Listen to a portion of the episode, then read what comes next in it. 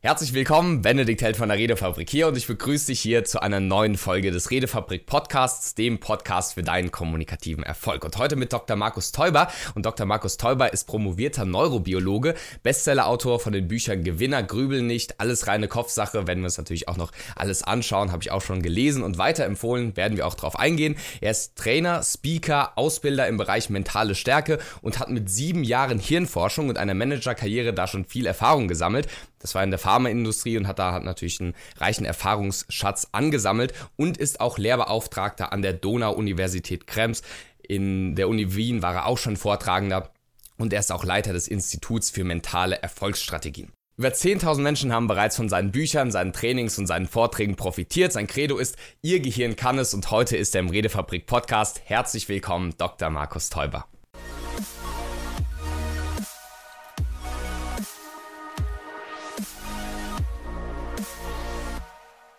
Dankeschön, Benedikt. Hallo. Ihr Gehirn kann, genau. Ja, ich freue mich sehr auf das Interview heute, weil wir mit der Neurobiologie mal einen sehr interessanten, ein sehr interessantes Themengebiet haben, auf das wir gleich eingehen werden. Erstmal die Anfangsfrage, ganz grob und breit gestellt. Was bedeutet für dich kommunikativer Erfolg? Sehr gute Frage, Benedikt. Es ist ja so, dass wir alle kommunikativen Erfolg uns ja wünschen, weil wir alle wünschen irgendwo, dass der andere uns mag, dass wir auch anerkannt werden.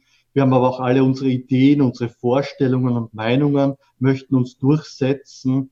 Und genau diese, genau diese Mischung ist es, Beziehung zu anderen herstellen, aber eben auch seine Ideen, seine seine Ziele, seine Vorstellungen auch dann mit anderen umsetzen zu können. Das macht dann letztendlich diesen kommunikativen Erfolg aus, der aus zwei Dingen eigentlich zunächst einmal besteht, nämlich der Fähigkeit, Wärme, Sympathie, Vertrauen aufzubauen und auf der anderen Seite dann Power, Kompetenz, ähm, mhm. Durchsetzung. Cool, also gleich zwei ganz wichtige fundamentale Säulen wir natürlich auch gerne noch gleich eingehen können. Mhm. Was ich einen ganz wichtigen Punkt finde, also ich hatte in meinem Psychologiestudium ein Seminar, das hieß Kognitive Neurowissenschaften. Mhm. Jetzt bist du promovierter Neurobiologe. Das finde ich auch sehr toll an deinen Büchern, dass es alles wissenschaftlich fundiert ist und du da wirklich eine sehr tolle empirische und wissenschaftlich belegte Perspektive auch drauf gibst. Jetzt sagen wir die ganze Zeit irgendwie Neurowissenschaften, Neurobiologie. Mhm. Vielleicht erstmal für alle Zuhörer, was ist denn überhaupt Neurobiologie? Mit was beschäftigt man sich da und worum geht es da? Mhm. Also im Prinzip ist alles, was wir denken, fühlen und tun, etwas, das auf Basis von Nervenzellen basiert. Wir haben das Gehirn, wir haben das Rückenmark und wir haben dann noch das vegetative Nervensystem, das so durch den Körper wandert und, und Entspannung oder Anspannung erzeugt. Und als Hirnforscher interessiert mich ganz speziell oder hat mich dann ganz speziell auch interessiert, wie entsteht Verhalten, wie kann ich Verhalten beeinflussen und das eigentlich jetzt auch genauso als Trainer für mentale Stärke. Also warum ist es eigentlich so schwer, sich selbst oder andere Menschen zu verändern und wie geht's dann doch? Hm.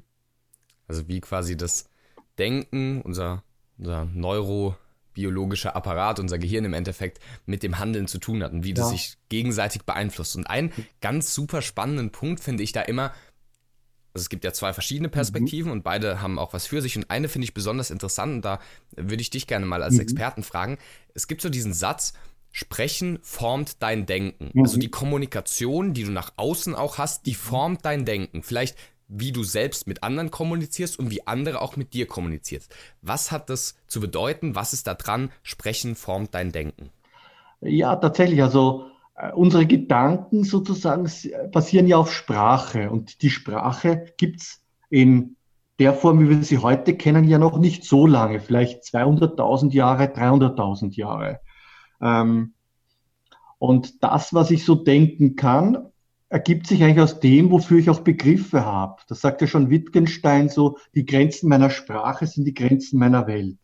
Mhm. Hm? Und daher sozusagen, ja, auch je weiter und, und weitreichender mein Wortschatz ist, mein Sprachschatz ist, je mehr Konzepte ich sprachlich auch äußern kann, desto mehr kann ich auch denken. Und das weiß man auch von Naturvölkern und so weiter, die keine Begriffe vielleicht haben für die weite Zukunft oder die nur eins, zwei und mehrere kennen, also kein fünf, kein mhm. zehn und so, die denken natürlich auch ganz anders.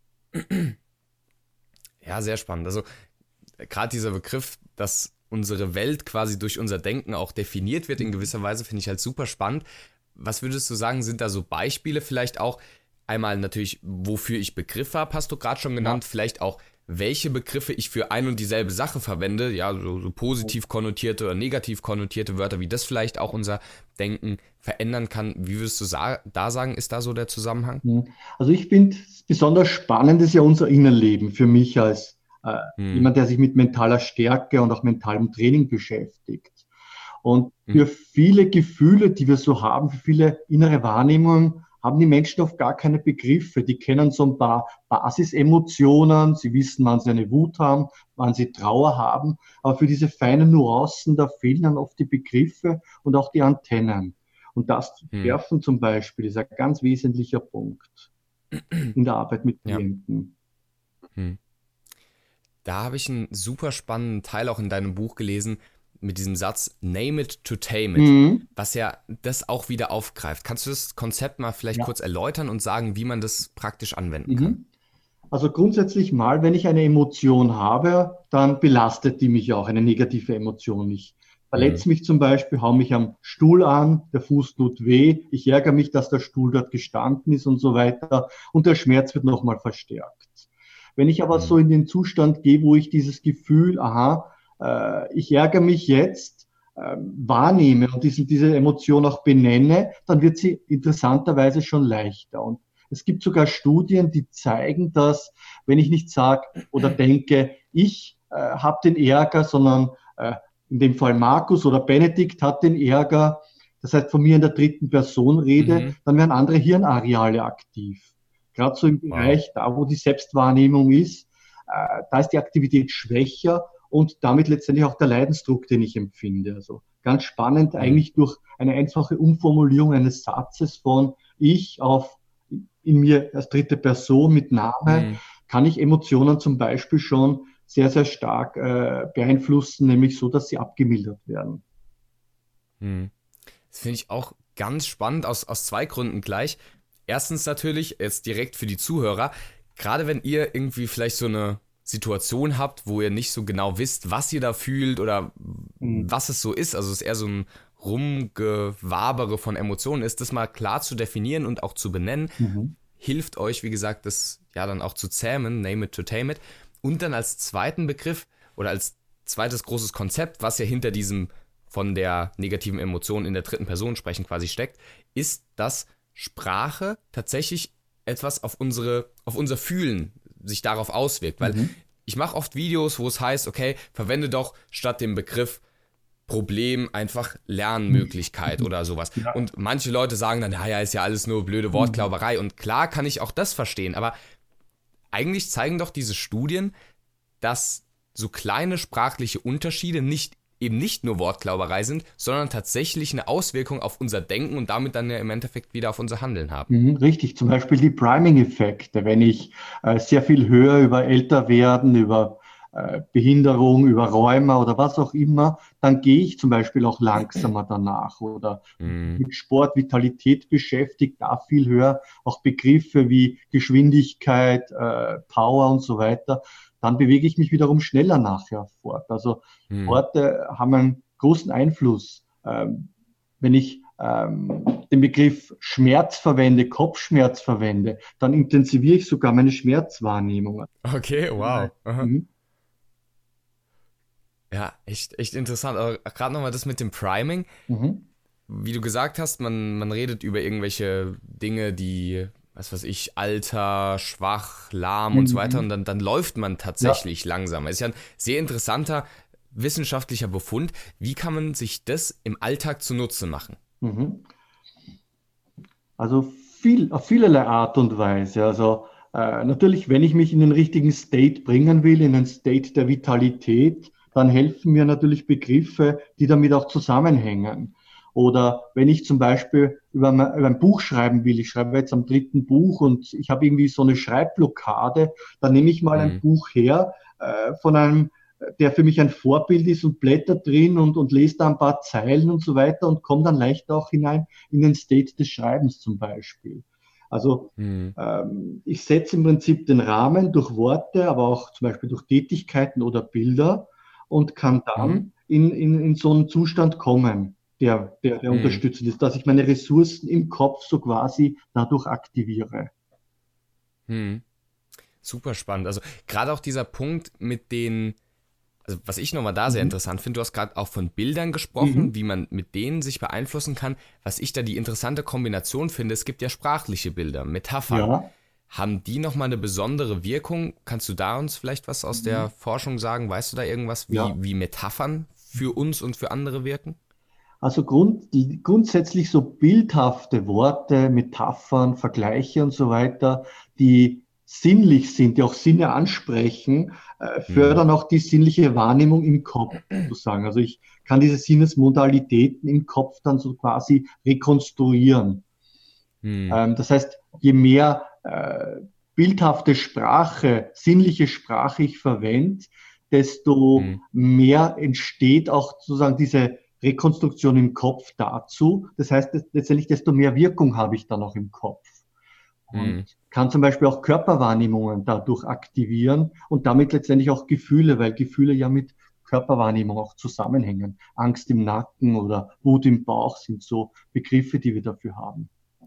Mhm. Ja, die, die ganze Zeit, wo wir jetzt über das Thema schon reden, ist mir immer so, auch wenn es nie ausgesprochen wurde, so ein Begriff immer im Hinterkopf gewesen, und zwar Hypnose, mhm. das ja sehr viel eigentlich genau mit solchen Phänomenen arbeitet. Richtig, also es gibt so ein paar Bereiche, da ist auch total schwer zu sagen, wo beginnt jetzt zum Beispiel Hypnose, wo hört mentales Training auf oder ja. geführte Meditation.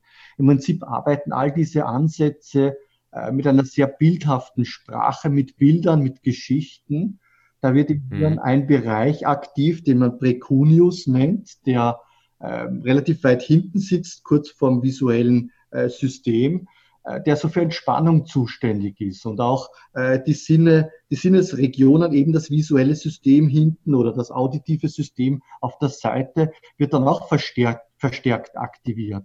Das heißt, in mhm. der Hypnose können wir tatsächlich Bilder, die wir vorgegeben bekommen durch Sprache, äh, stärker mhm. auch nachvollziehen im Gehirn. Also die mhm. verdoppeln, verdreifachen, vervierfachen sich sogar in ihrer, äh, in ihrer Rekonstruktion und damit auch in ihrer Wirkung. Mhm. Das ist wirklich ein so, so interessantes Themengebiet, weil man damit ja auch sieht, was Kommunikation wirklich ausmacht. Das sind eben nicht nur irgendwelche Worte, die aus unserem Mund kommen, sondern sie haben tatsächlich auch messbare neurobiologische Veränderungen, die hervorgerufen werden in, in, den Köpfen von anderen. Und das passiert ja, egal jetzt ob auf einer großen Bühne oder in einem Therapeutengespräch, in einem Coachgespräch, aber auch in einem ganz normalen Alltagsgespräch. Ja. Ähm, da vielleicht jetzt nochmal die andere Perspektive. Wir haben uns jetzt sehr oft angeschaut, äh, sehr viele Beispiele angeschaut zum so Thema Sprechen formt dein Denken. Also mhm. Also wie wir quasi mit unserer Kommunikation auf unser Denken einwirken. Gleichzeitig ist es ja auch so, haben wir auch schon kurz angerissen, dass unsere Gedanken natürlich sich dann auch äußerlich in Sprache quasi äußern. Um jetzt unsere Kommunikation zu verbessern, mhm. um andere Leute zu überzeugen, was kann man da aus neurobiologischer Sicht vielleicht beachten? Wie können wir anders denken, um besser zu sprechen? Mhm. Also muss dazu auch sagen, also diese Beeinflussung sozusagen durch die Sprache nach innen, die funktioniert in Ritualsituationen am besten. Also wenn irgendwo Situationen des Besonderen geschaffen sind.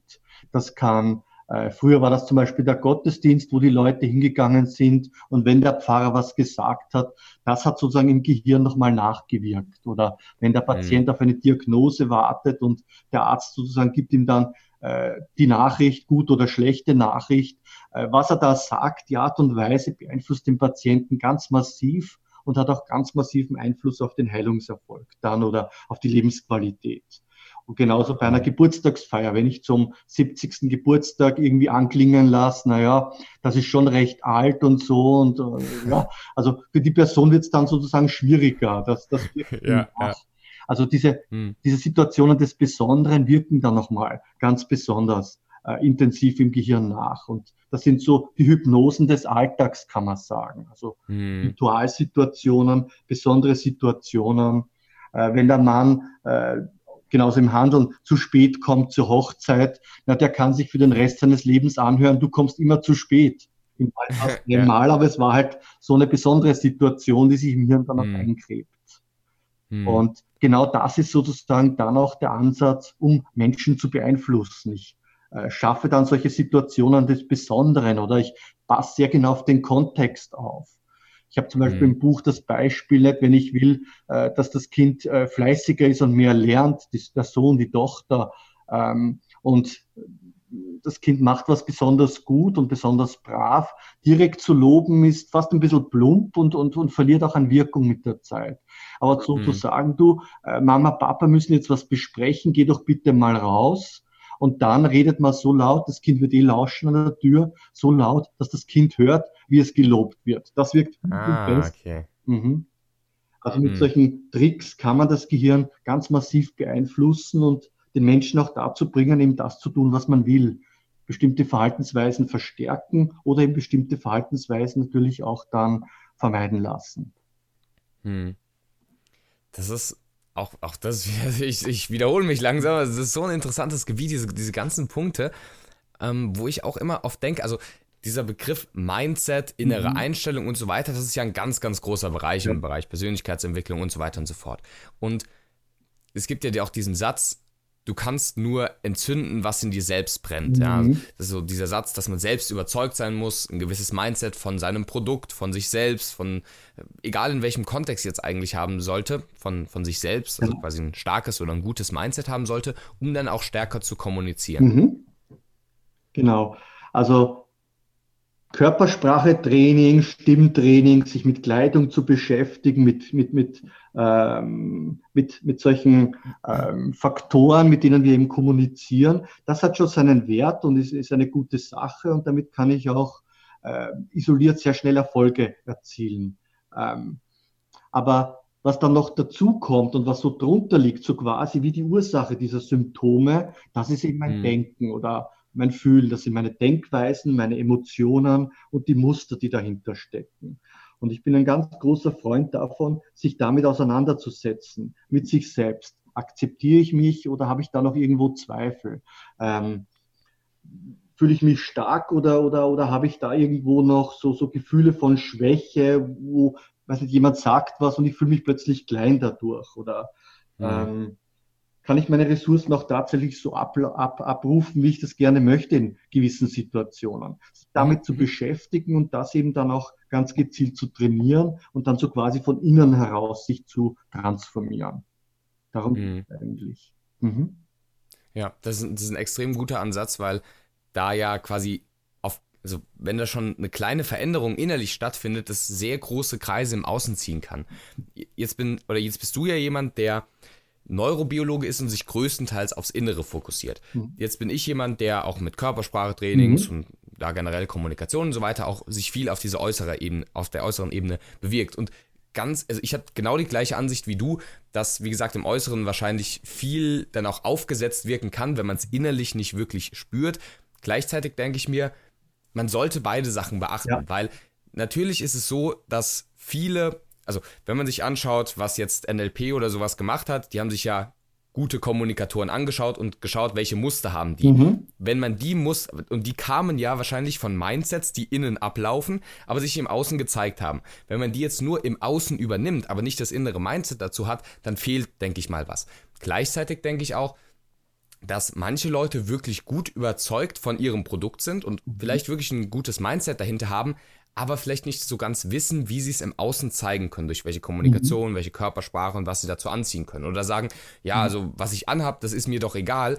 Ich bin einfach überzeugt von meinem Produkt, aber die Kleidung hat ja trotzdem eine Wirkung auf andere Leute. Mhm. Würdest du es auch so sehen, dass man da an beiden Fronten, sage ich mal, arbeiten sollte? Ja, absolut, zumal die auch miteinander wechselwirken. Also auch der mhm. Körper wirkt ja sozusagen aufs Gehirn zurück, wie ich mich sozusagen kleide und mich selbst dadurch auch wahrnehme, wirkt zurück. Also absolut, mhm. ich würde an beiden arbeiten und das eine sozusagen kann mir äh, oder beides kann man eigentlich sehr schnelle Erfolge äh, aber für Nachhaltigkeit sozusagen, das braucht dann so ein bisschen. Das ist so ein Prozess über Monate, wo man Absolut, das ja. wirklich authentisch auch spüren und leben kann. Ja, ja. Sehe seh ich genauso. weil, wie gesagt, das, das, diese Wechselwirkung ist so wichtig, wenn du halt einen Anzug anziehst, dann, dann wirkt es auch nach innen anders. Wenn du eine große Körpersprache einnimmst, dann wirkst du auch nach innen gleichzeitig, aber auch wenn du selbstbewusst bist, dann hast du halt eher natürlich auch eine, eine größere Körpersprache. Hm, da der Punkt, ich stehe so ein bisschen zwiegespalten zu diesem Satz. Ich sehe positive Seiten und auch ein bisschen zu kritisierende Seiten vielleicht zu diesem Satz Fake it until you make it. Was hältst du von dem mhm. Satz? Ja, also das gibt es ja schon bei William James, Begründer der modernen Psychologie, so um 1900 herum, der so gemeint hat, beginne jetzt zu sein, was du in Zukunft sein wirst. Und mhm. er hat schon erkannt, sozusagen, dass wenn ich mich sozusagen optimistischer gebe, wenn ich mich positiver gebe, dass mich das auch sozusagen nach innen hin verändert. Ähm, das ist schon, schon richtig. Andererseits, also so, wenn ich mich zu sehr, äh, zu sehr entferne von dem, was ich bin, mit dem, was ich gerne sein möchte, entsteht eine Kluft und dann bin ich eben wirklich äh, nicht authentisch und, und dann verliere ich extrem viel an Glaubwürdigkeit und komme beim Gegenüber noch schlechter an, als, als es vorher schon war. Also im mhm. Prinzip die Präsenz, äh, sozusagen im Hier und Jetzt sein zu können, sich so wahrzunehmen, wie man ist und das auch so vermitteln zu können, ist ein ganz wichtiger Erfolgsfaktor auch. Das eben, hat eben mit Authentizität dann auch zu tun. Dass mhm. das sich spüren und, und, und, und wahrnehmen äh, auch durchaus sozusagen konkurrent ist mit dem, wie ich mich nach außen hingebe. Ist die Kluft mhm. zu groß, dann, dann verliere ich sozusagen den Kontakt. Mhm. Genau. Auch, auch hier denke ich mal, ist es wieder Fake it till you make it, mhm. hat sicher sehr schnelle kurzfristige Folgen und positive kurzfristige Folgen und vielleicht auch ein paar langfristige. Mhm. Allerdings, wie gesagt, diese Authentizität, sich mit sich selber zu beschäftigen ja. und so weiter, wird dann wahrscheinlich eher die langfristigen ja, Folgen haben. Ich würde so in kleinen Schritten machen, dass ich, weiß nicht, äh, wenn ich gern so cool oder so, so, so souverän wäre wie James Bond, dass ich sozusagen mich mhm. mit Zwischenzielen sozusagen dorthin entwickle. Ja, ja. Das ist, das ist ein guter Ansatz, weil dann ist man nicht zu inkongruent, das ist mhm. zu weit weg von dem, wo man jetzt ist, aber äh, gleichzeitig nutzt man halt auch den Effekt, der so ein bisschen wie so eine magnetische Wirkung einen nach vorne zieht. Ja, aus der Flow-Forschung wissen wir ja, um in den Flow zu kommen, braucht man so ein bisschen, dass die äh, Leist dass das die erforderliche Leistung, die Anforderung etwas höher ist als das, was ich gerade so kann.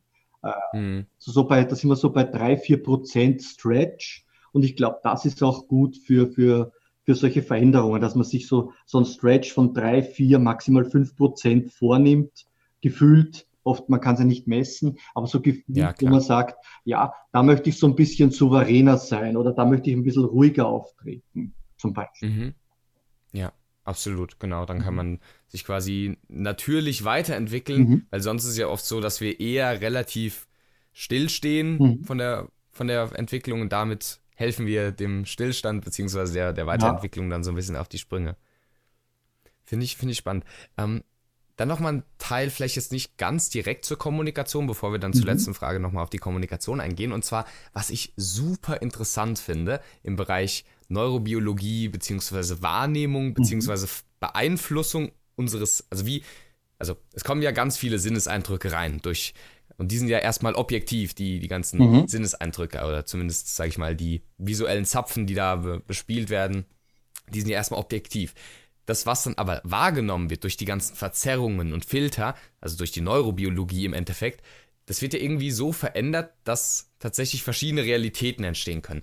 Möchtest du da vielleicht noch mal ein bisschen was zum Thema Filter der Neurobiologie sagen? Mhm. Also generell äh, als Hirnforscher ist man eigentlich ein Konstruktivist. Also wir gehen davon aus, sozusagen, da draußen in der Welt, da gibt's keine Gesichter, da gibt's keine Häuser. Wir nehmen schon mhm. was wahr, sozusagen, an, an Schwingungen, an Wellen, an, an, an, Bewegung und so weiter. Aber verarbeitet mhm. zu Objekten mit Bedeutung wird's erst im Gehirn. Das Gehirn gibt mhm. sozusagen allen Dingen eine Bedeutung. Wir geben dem auch dem Ganzen dann einen Namen, ordnen es ein, äh, kategorisieren. Das ist eigentlich alles schon, was im Gehirn stattfindet. Und mhm. im Prinzip mein Lieblingsspruch ist, wir halluzinieren uns unsere Wirklichkeit. Das ist, ja, das, war, ja. das ist dann auch zu sagen, okay, wenn wir schon unsere Wirklichkeit halluzinieren, warum machen wir es dann nicht aktiv in unserem Sinne? Dann, genau, ja. Dann ja. ist der, der mich beim Autofahren schneidet, sozusagen nicht der, der es mit mir bös gemeint hat, sondern der, der ganz dringend ins Spital muss oder zum, zum Chef, weil er sonst seinen Job verliert und so. Und mm. Damit geht's mir dann schon besser. Ja. Es, die, die Macht der Perspektive mhm. ist da mhm. wirklich, wirklich riesig. Ja. Und, Dann, und wir wissen eben, ja? so einer der neuesten Befunde ja, dass wir auch die Realität, auch die Kommunikation antizipieren. Wir sind so ein bisschen äh, immer in der Zukunft. Auch wenn zwei Leute, die sich gut kennen, miteinander kommunizieren, denkt eigentlich schon der Empfänger, was der Sender gleich sagen will oder wird. Okay. Um ständig zu antizipieren. Und wenn es dann halbwegs stimmt, dann ist es sozusagen Teil der Realität und klafft es auseinander, mhm. dann wird es korrigiert. okay, mhm. cool. Ja, ja, echt, das ist so interessant, dieses ganze Gebiet. Um das jetzt nochmal auf die, also diese Filter und mhm. Konstruktivismus, mhm. dass jetzt erstmal nichts objektiv so ist, wie, wie es ist, sondern ja. dass wir den Sachen Bedeutung geben. Ähm, da, um da vielleicht nochmal zur Kommunikation zu kommen, mhm. dieses Framing mhm. finde ich so spannend. Wie kann man die Inhalte, die man hat, das Buch, das man hat, den Vortrag, den man hat, was auch immer, wie kann man das so rahmen, um vielleicht eher den anderen Gehirnen in Anführungszeichen eine Bedeutung zu geben, die mir quasi zuspielt, weil die Sache ist ja erstmal relativ neutral und es kommt darauf an, wie wir sie rahmen. Das finde ich auch eine sehr spannende Frage. Mhm. Genau, wir setzen im Prinzip Rahmen, die anderen genauso und, und die Frage ist dann, passt das zusammen? Und der Rahmen ist ganz, ganz wichtig. Also wir haben ja diesen Kontext besprochen vorhin, äh, wo je nachdem, in welchem Rahmen die Kommunikation stattfindet, äh, Menschen auch unterschiedlich stark dann auch beeinflusst werden. Im Rahmen des Besonderen, äh, wo die Aufmerksamkeit besonders hoch ist, wirkt das sozusagen auch stärker oder auch beim ersten Eindruck. Da wollen wir mhm. ganz genau schauen, sind mit Noradrenalin sozusagen nochmal erhöht aufmerksam und das, was wir da wahrnehmen, speichert sich so quasi ab und bildet dann so die Filter für die Voraussagen äh, der, der zukünftigen Kommunikation. Und hm. ähm, das ist so komplex sozusagen. Ähm, wir, wir, wir bewegen uns ständig in, in irgendwelchen Rahmen, ähm, die wir uns konstruieren und, und, und, und die wir auch ganz, ganz schwer nur korrigieren möchten. Wie kann man den Rahmen des ersten Eindrucks so gestalten, dass er am besten ist? Also einfach gefragt, wie, wie kann man einen guten ersten Eindruck machen? Ja. Da sind wir eigentlich schon bei der Eingangsformulierung, also von, ja. von Wärme, äh, Sympathie, Vertrauen und eben Power und Kompetenz. Hm. Der erste Eindruck geschieht wirklich ganz, ganz, ganz schnell. Also da gibt es Studien 100 Millisekunden und ich habe sozusagen über das Gegenüber eine Meinung, nämlich hm. der äh, gut oder ist der böse, sozusagen, kann ich dem vertrauen oder nicht? Strahlt der Wärme, hm. Soziales aus oder nicht? Und das macht hm. auch Sinn aus biologischer Sicht, nicht, wenn man so äh, zurückdenkt, früher äh, viele Feinde sozusagen, meinst, meinst der vom anderen Stamm jetzt gut mit mir oder nicht? Ich muss einfach Leute sehr rasch einschätzen können. Das war damals überlebensnotwendig und hm. äh, heute natürlich auch äh, oft ein, ein wichtiger Faktor, einfach sich schnell eine Meinung bilden zu können. Und das, wie gesagt, in 100 Millisekunden habe ich raus für mich, vertraue ich dem oder vertraue ich dem nicht. Und dann kommen hm. andere Faktoren dazu. Zum Beispiel, ist der kompetent oder nicht? Finde ich den attraktiv oder nicht? Zum Beispiel. Und das ist ein mhm. Sammelsurium an äh, Informationen, die da kommen. Unsere Amygdala, unser Angstzentrum sozusagen, ähm, zum Beispiel kann Gesichter sehr, sehr gut beurteilen, Mimiken, das geht sehr, sehr rasch. Und, und aus dem heraus kommt dann sozusagen dieses Gefühl von Wärme oder eben fehlenden Vertrauen. Genauso mhm. Körpergröße, der Stand, das wirkt sozusagen im Gehirn. Körpersprache, Mimik, Gestik ist sehr wichtig für die Kompetenz. Also alles das, was ich dann sozusagen kommunikativ ausdrücke, verbal oder nonverbal, zahlt mhm. dann nochmal ein in diese zwei Faktoren, nämlich äh, Wärme, Vertrauen, Sympathie oder eben Power, Kompetenz, Autorität. Mhm. Und die Mischung aus beiden äh, macht's dann, ist dieser erste Eindruck ähm, wenn jetzt jemand, sage ich jetzt einmal, ähm, sehr, sehr vertrauensselig ist, sehr, sehr positiv in der Hinsicht rüberkommt, aber keine Kompetenz ausstrahlt, dann, ja, in Österreich würden wir sagen, wäre das die Lusche, also so ein Weichei, die Information ja, ja. so quasi rüber. Ja, ähm, strahlt der sozusagen sehr viel ähm, Power aus, sehr viel Kompetenz, aber wenig Wärme, wäre der wieder arrogant. Mhm. Hat ja von keinem von beiden was, dann tun wir den ein bisschen ins, ins, ins, ins Eck stellen, gedanklich. Und hat ja. aber beides, dann ist das ähm, das, was wir so als charismatisch bezeichnen würden. Diese Mischung aus Wärme und Autorität, aus, aus Sympathie und Power. Und hm. äh, je nach Situation brauche ich dann ein bisschen mehr von dem einen oder dem anderen als Führungskraft. Nicht, wenn wir jetzt durch schwierige Zeiten gehen, dann wünsche ich mir vom Chef, dass der mehr Power und Kompetenz zeigt noch, als er hm. ohnehin schon zeigt.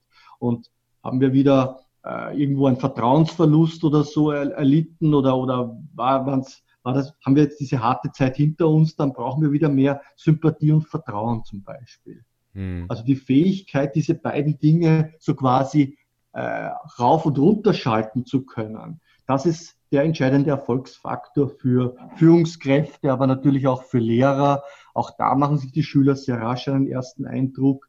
Mit wem hm. kann man es machen? So quasi Typus Religionslehrer, dem spiele ich Streiche oder mit dem lege ich mich besser nicht an, aber wow, der ist kompetent, von dem kann ich echt was lernen. Solche mhm. Urteile bilden wir uns sehr, sehr rasch und sind dann auch schwer zu korrigieren. Mhm. Weil, weil die ja auch im Endeffekt dann wieder so einen Rahmen um die ganze mhm. Person im Endeffekt auch setzen. Und da, da auch halt zu sehen, diese 100 Millisekunden mhm. und dieses Wechselspiel von den beiden Seiten, das dann zu meistern und vielleicht ja. auch gerade beim ersten Eindruck eher nonverbal zu sein, weil verbal, ich meine, in 100 Millisekunden kannst du keinen langen Vortrag über dich halten. Genau, da, da erstmal auf die mimische und nonverbale Ebene ja. zu gehen, ist, ist, ist, super wichtig. Da sehen wir dann, ob das Gesicht angespannt ist zum Beispiel, ob das Lächeln echt ist oder nicht. Und solche Dinge mhm. nehmen wir sehr, sehr rasch wahr. Also der Anspannungsgrad des Gegenübers zum Beispiel sagt uns dann sehr, sehr viel auch aus. Wir mhm. möchten ja schon auch bei Führungskräften und, und, und so weiter, bei Vorbildern, dass die irgendwie aus so einer Lockerheit heraus agieren, dass die sehr entspannt agieren. Das finden wir sehr mhm. attraktiv an einem anderen Menschen. Und jemand, der sehr angespannt ist und sehr nervös äh, wirkt und sehr gepresst, mit sehr viel Druck agiert, auch bei Verkäufern zum Beispiel, von dem kaufen wir da nicht gern. Da erzeugt dann Druck ja. wirklich auch Gegendruck. Ich spiegel mhm. das sozusagen dann und, und, und mach zu. Mhm.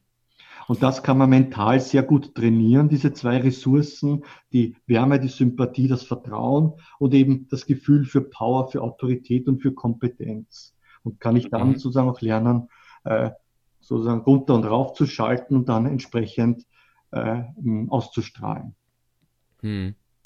Und dazu dann die Abschlussfrage, die nochmal ganz weit gefasst ist. Wir waren jetzt auf kleiner Ebene beim ersten Eindruck und vielleicht gibst du jetzt auch den einen oder anderen Tipp, wie man dieses Gleichgewicht oder dieses charismatische Gleichgewicht von den beiden Seiten herstellen kann. Und zwar die ganz, ganz große und weit gefasste Frage, bei der du gerne auch nochmal auf Punkte, die wir heute schon jetzt genannt haben, nochmal zurückgreifen kannst, was du einfach sagst, das ist so das Wichtigste. Und zwar, was sind deine drei Top-Tipps für kommunikativen Erfolg? Wie kann man aus neurobiologischer Sicht mhm. drei Tipps seine Kommunikation am besten ja, nach vorne bringen und mhm. charismatischer gestalten? Mhm. Also es gibt etwas, das uns ständig beeinflusst. Es gibt etwas, das zwei Dinge, die 90.000 Impulse jeden Tag sozusagen setzen auf unser Gehirn, auf unseren Körper. Und das eine sind die Gedanken, 60.000 Gedanken etwa, nicht gezählt, aber berechnet, hochgerechnet haben wir etwa am Tag. Und das andere sind 30.000, also 20 bis 30.000 Atemzüge. Und auf die Atmung achten wir in der Regel sehr selten. Und selbst mhm. äh, Leistungssportler, selbst bei Leistungssportlern ist es so, dass rund die Hälfte der Leistungssportler falsch atmet. Und dadurch erzeugen wir ständig Stresssignale, die sich zum Beispiel in unserer Kommunikation in Form von zu hektisch, zu unsicher, ähm, zu druckvoll rüberkommt, zu angespannt rüberkommt. Also mhm. richtig atmen zu lernen ist so das Erste, was ich mit vielen Leuten mache, äh, weil es mhm. auch da da muss man sich wieder mit Wissenschaft ein bisschen beschäftigen, weil es auch da sehr viel Vorurteile gibt oder sehr viel Falschwissen. Also es ist nicht das tiefe Atmen im Sinne von, ich nehme jetzt tiefe Atemzüge und atme viel Atemvolumen ein. Durch viel Atemvolumen erhöhe ich zwar den Sauerstoffgehalt im Blut, aber senke auch den Kohlendioxidgehalt im Blut. Und das Kohlendioxid mhm. ist nicht nur schlechte Luft, wie man oft so glaubt, sondern das brauchen wir. Dieses Kohlendioxid sorgt nämlich dafür, dass Sauerstoff vom Hämoglobin abgegeben werden kann an die Organe, ans Gehirn. Also mit anderen Worten, atme ich zu tief ein, also im Sinne von zu viel Atemvolumen, atme ich zu viel Sauerstoff ein, zu viel Kohlendioxid aus, äh, dann habe ich erst recht zu wenig Sauerstoff im Gehirn zum Beispiel und bin dann müde mhm. und wenig leistungsfähig. Und bei der Stressatmung ist es so, dass Menschen so quasi ständig hyperventilieren. Sie atmen ein, atmen aus, atmen ein, atmen aus, so richtig in Zacken. Und ich hm. zeige den Leuten, dass es einmal wichtig ist, in eine gleichmäßige, runde Atmung zu kommen. Einatmen, Pause. Ausatmen, Pause. Und das eben schon tief im Sinne von mit dem Zwerchfell, aber eben nicht tief im Sinne von nicht zu viel Luft schnappen, nicht zu viel mm. Luft einatmen. Und äh, sozusagen mit dem sozusagen fange ich mal an. Das ist so die Basis. Das führt dazu, dass ich dann insgesamt entspannter bin und auch entspannter rüberkomme. Und das ist sozusagen mhm. dann schon ein, ein, ein Ausstrahlungsfaktor, ein Charismafaktor. Mhm. haben wir besprochen heute so ein bisschen die Gedanken, auch die Sprache, verbal oder in Form von Bildern, die ich so habe über mich selbst, über Situationen und so weiter, beeinflussen mich dann auch nochmal äh, sehr massiv und, und ähm, und diese, ja, letztendlich auch diese, diese ähm, Frage auch äh, der Motivation zum Beispiel, des Antriebs, mhm. auch das, diese Lebendigkeit, diese Begeisterung, die bekomme ich nur, wenn ich etwas tue, wofür ich auch äh, brenne. Und das ist etwas, wofür ich körperlich etwas spüre, so ein angenehmes Gefühl im Magen oder im Brustbereich. Irgendwo wird's warm, irgendwo wird's äh, ja, entspannter wohliger mhm. Fühlen. Und das kann man mit Menschen eben herausfinden. Da können Sie sich aus zum Beispiel vielen Bildern passende Bilder raussuchen, auf die Sie besonders positiv ansprechen und lernen da, mhm. aha, äh, ist interessant, was da in dem Bild drin ist, das scheint mich zu motivieren. Oder man kann das auch mit Werten machen, wenn man jetzt so eine Liste hat wie Ordnung, Disziplin, ähm, Sicherheit, Vertrauen, Charisma, Empathie und so weiter. Eine ganze Liste von Werten und man sucht sich das raus, wo ich besonders positiv darauf anspreche, wo ich auch körperlich was positiv spüren mir. Und das sind so die mhm. Werte, die mir wichtig sind und, und mit denen kann ich dann arbeiten. Ich kann mich dann damit beschäftigen, wenn ich was umsetzen will, wie kann mir dieser Wert helfen, das umzusetzen? Oder umgekehrt, wie kann das, was ich jetzt tue, mir helfen, diesen Wert auch zu leben? Und das erhöht schlagartig, also wirklich binnen Minuten so eine Arbeit, ähm, wenn man es schriftlich macht, ähm, die Motivation, den Antrieb und die mentale Stärke. Das nennt man Written äh, Value Affirmation. Also ist wirklich wissenschaftlich gezeigt. Da kann man innerhalb von wenigen Minuten, indem ich einfach über meine Werte was schreibe, meine mentale Stärke erhöhen. Hm. Da sieht man sogar, dass der Cortisolspiegel runtergeht, dass das Selbstvertrauen steigt. Also das ist wirklich messbar. Hm. Und das verbessert also natürlich die Kommunikation dann ja. gegenüber. Ich wirke dann einfach selbstsicherer, souveräner, äh, entspannter und, und komme da einfach auch positiver rüber. Ja. Also auch wieder viele Sachen, wo man innerlich ansetzen kann. Also mhm. wirklich sehr cool. Wie gesagt, alles weitere, alle Bücher werden natürlich verlinkt, die, die Website und alles weitere, wo ihr Dr. Markus Teuber finden könnt, wird alles verlinkt. Falls es euch gefallen hat, dann könnt ihr natürlich gerne den Podcast auch bewerten, dass wir wissen, wie das hier alles läuft und wie wir den Podcast auch noch verbessern können. Könnt ihr natürlich auch gerne weiterempfehlen. Und vielen, vielen Dank, Dr. Markus Teuber, dass du heute hier warst. Danke, Benedikt, hat mich sehr gefreut. Hat mich auch gefreut. Vielen Dank fürs Interview. Vielen Dank auch an euch als Zuhörer fürs Zuhören. Ich wünsche euch noch einen schönen Tag und viel kommunikativen Erfolg.